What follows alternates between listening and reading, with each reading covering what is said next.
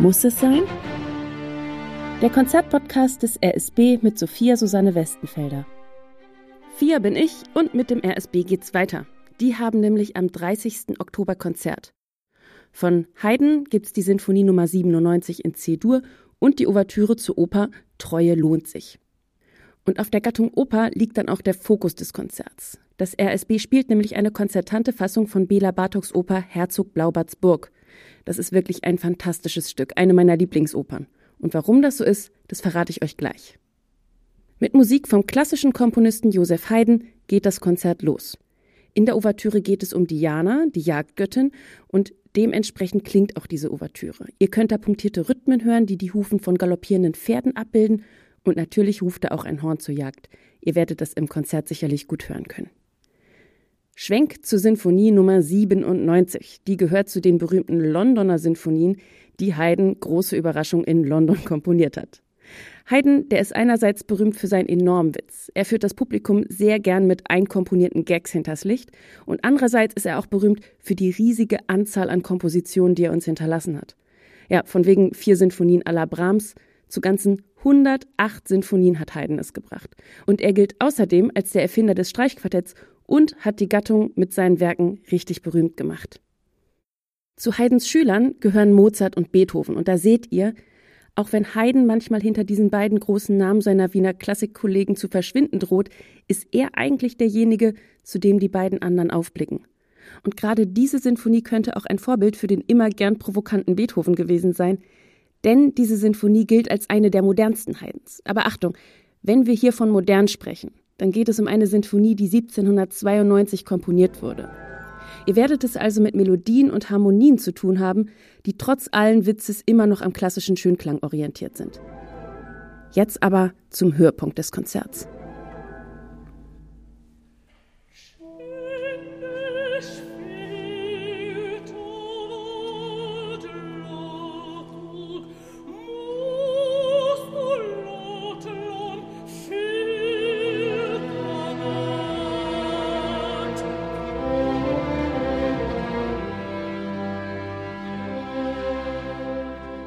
Das ist Musik von dem ungarischen Komponisten Bela Bartok.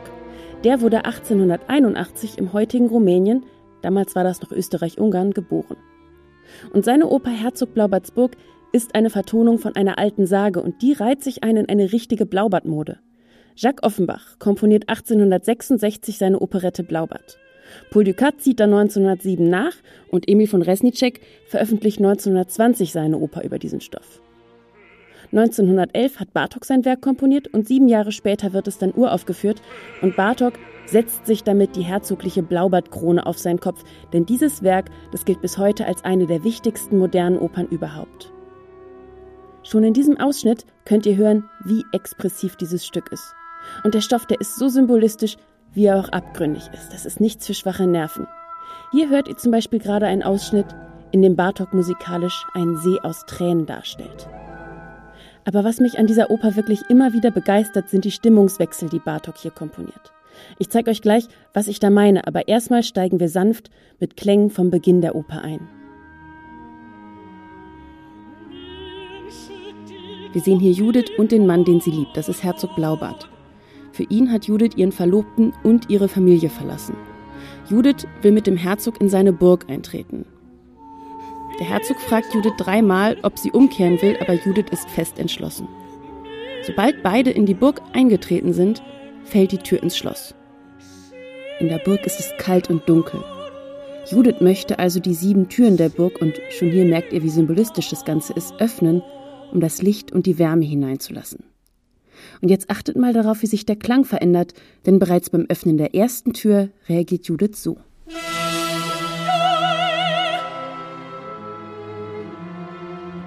Judith schreit auf. Der Herzog fragt sie, was siehst du? Und sie antwortet, Ketten, Messer, Widerhaken, Henkerbeile.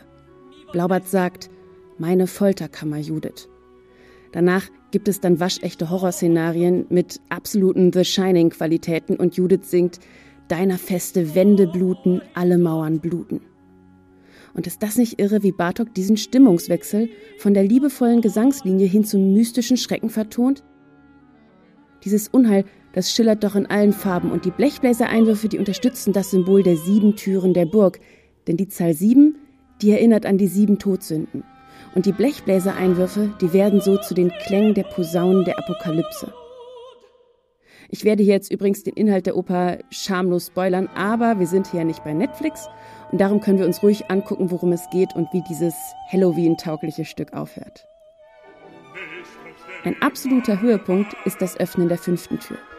Im Moment, in dem Judith diese Tür öffnet, hören wir einen Klang, der in der Musik eigentlich als komplett profan gilt. Ein Akkord in C-Dur. Aber das hier, das ist das, wie ich finde, am wenigsten profane und wunderschönste C-Dur, das je komponiert wurde.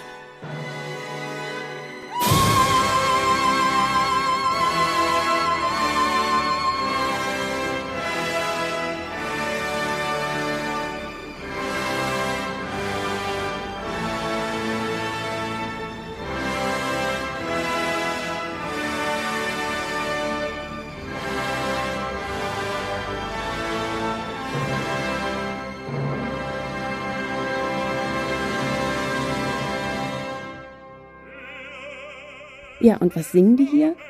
Sie, so weit die Blicke reichen, alles meine Lande, nicht wahr? Herrlich weite Lande, singt Blaubart.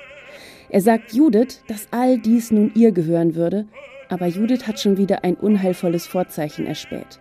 Eine Wolke wirft einen blutigen Schatten auf Blaubarts Lande. Und hier ist jetzt wieder der Platz für Interpretation. Geht es in der Oper vielleicht um männliche Insignien von Macht? Eine maskulin konnotierte Macht, die immer mit Gewalt einhergeht und der Judith nichts als ihre feminin konnotierte Liebe entgegenzusetzen hat? Dieser Stoff, der bleibt echt rätselhaft. Und nach und nach werden dann immer weitere Türen geöffnet und irgendwann fehlt dann nur noch die siebte Tür.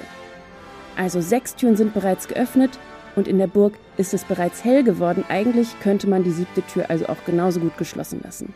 Aber auch diese Tür möchte Judith öffnen und hier muss sie jetzt auch echte Überzeugungsarbeit leisten. Sie bringt sogar den vielleicht etwas emotional erpresserischen Rhetorik-Joker aller Wenn du mich liebst, dann machst du das. Judith hat auch schlimme Vorahnungen. Sie vermutet nämlich hinter dieser siebten Tür die vom Herzog umgebrachten Frauen, mit denen er vor ihr zusammen war. Blaubart lässt sie am Schluss aber auch widerwillig diese siebte Tür öffnen.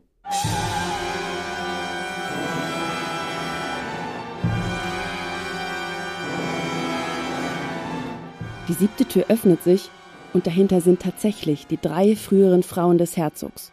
Und jetzt wird's wieder symbolistisch. Die erste Frau, die ist nämlich der Morgen, die zweite ist der Mittag und die dritte der Abend. Was fehlt da noch? Die Nacht.